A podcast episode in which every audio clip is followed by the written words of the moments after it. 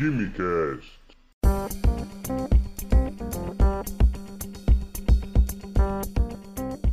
Alô, gênios, estudantes e admiradores de Química do meu Brasil, sejam bem-vindos e bem-vindas ao Dose de Química.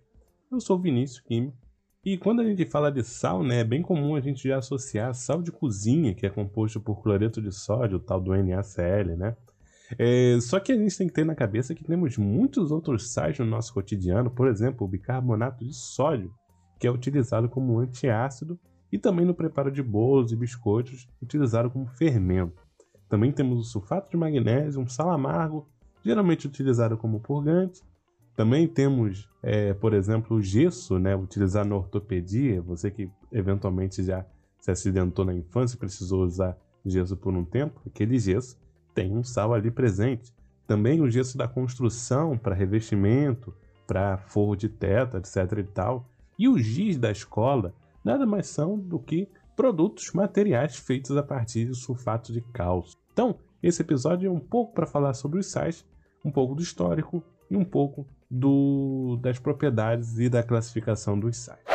Os chineses foram os primeiros a produzir sal como um negócio de grandes proporções, transformaram o sal em uma espécie de commodities da época. Desde o século IX a.C., eles obtinham cristais de sal fervendo água do mar em vasilhas de barro. O uso do sal nos alimentos ajudava a conservar melhor a comida e um tempo maior, né? E além do mais, era um tempo que não tínhamos geladeira nem refrigeradores duplex, daqueles bonitos.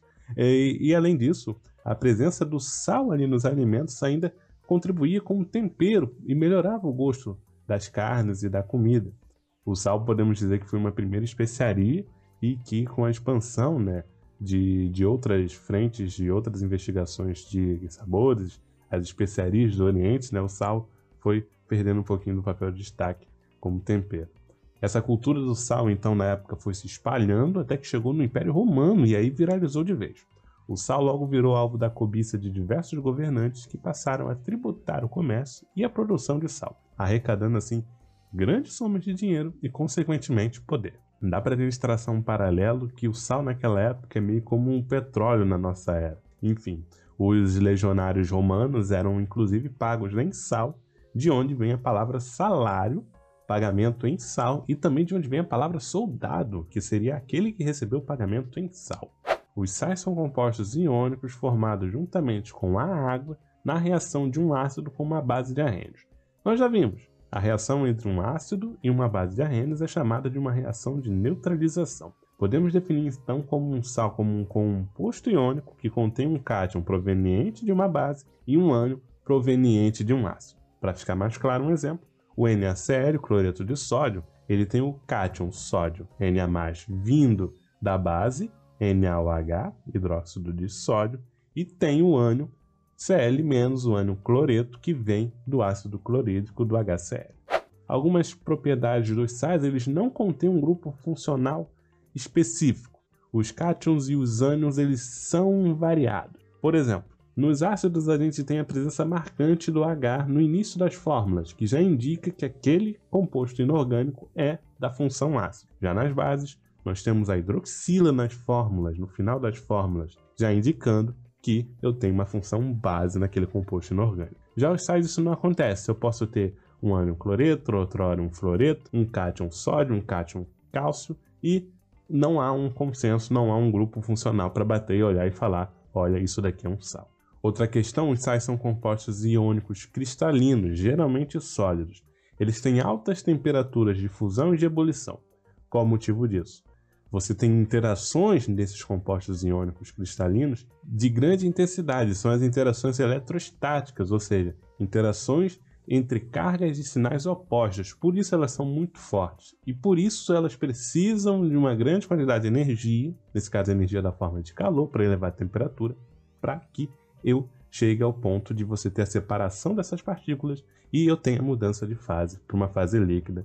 Esses sais também sofrem dissociação quando interagem com um solvente polar, como por exemplo a água, ou seja, as partículas são separadas e solvatadas, possuem normalmente um sabor salgado, mas é claro, não prove, não coloque na boca qualquer sal em laboratório. Tenha sempre respeito e responsabilidade pelos reagentes. A maioria dos sais é solúvel em água. Tem uma tabelinha que mostra os sais solúveis, os sais insolúveis, as exceções a sais insolúveis.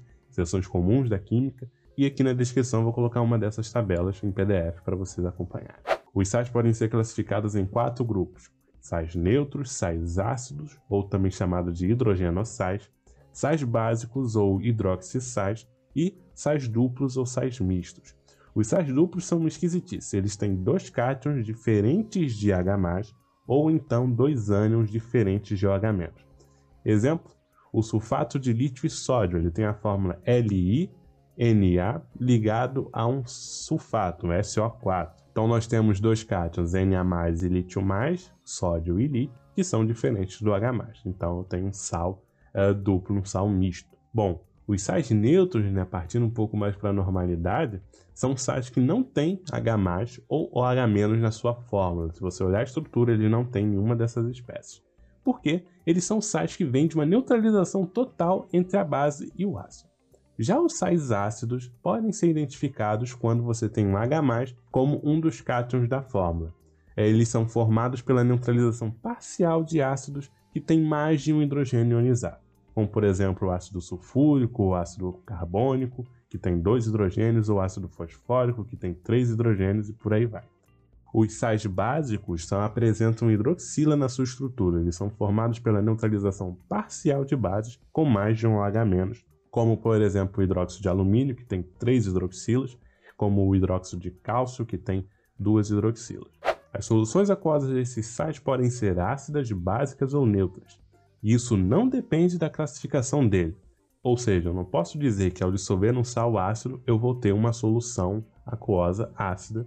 Também não posso afirmar diretamente que um sal básico, quando dissolvido em água, vai me dar uma solução alcalina, uma solução básica.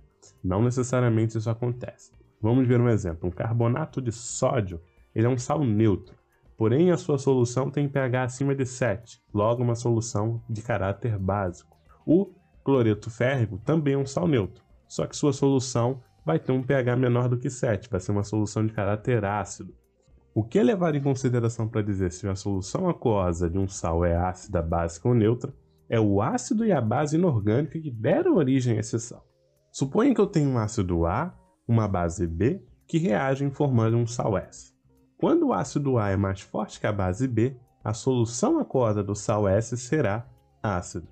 Quando a base B é mais forte que o ácido A, a solução aquosa do sal S será básica. Vamos ver um exemplo. O bicarbonato de sódio ele é um sal ácido porque ele tem um H na sua estrutura, como o cátion. Mas, quando dissolvido em água, ele forma uma solução de caráter básico. Por que caráter básico? Porque esse sal é formado pela reação de hidróxido de sódio e ácido carbônico. O NaOH é uma base forte e o ácido carbônico é um ácido fraco. Quando a base é mais forte que o ácido, a solução aquosa do sal será básica. Outro exemplo, o cloreto férrico, como a gente viu, ele é um sal neutro. Quando dissolvido em água, ele forma uma solução de caráter ácido. Por que caráter ácido? Porque ele é formado pela reação entre hidróxido hidróxido de ferro 3 e o HCl, o ácido clorídrico. O hidróxido de ferro 3 é uma base fraca e o ácido clorídrico é um ácido forte. Quando o ácido é mais forte que a base, a solução aquosa do sal será ácido. Você deve se perguntar, mas e quando o sal é formado reagindo uma base forte com um ácido forte? É o exemplo do NaCl, do cloreto de sódio.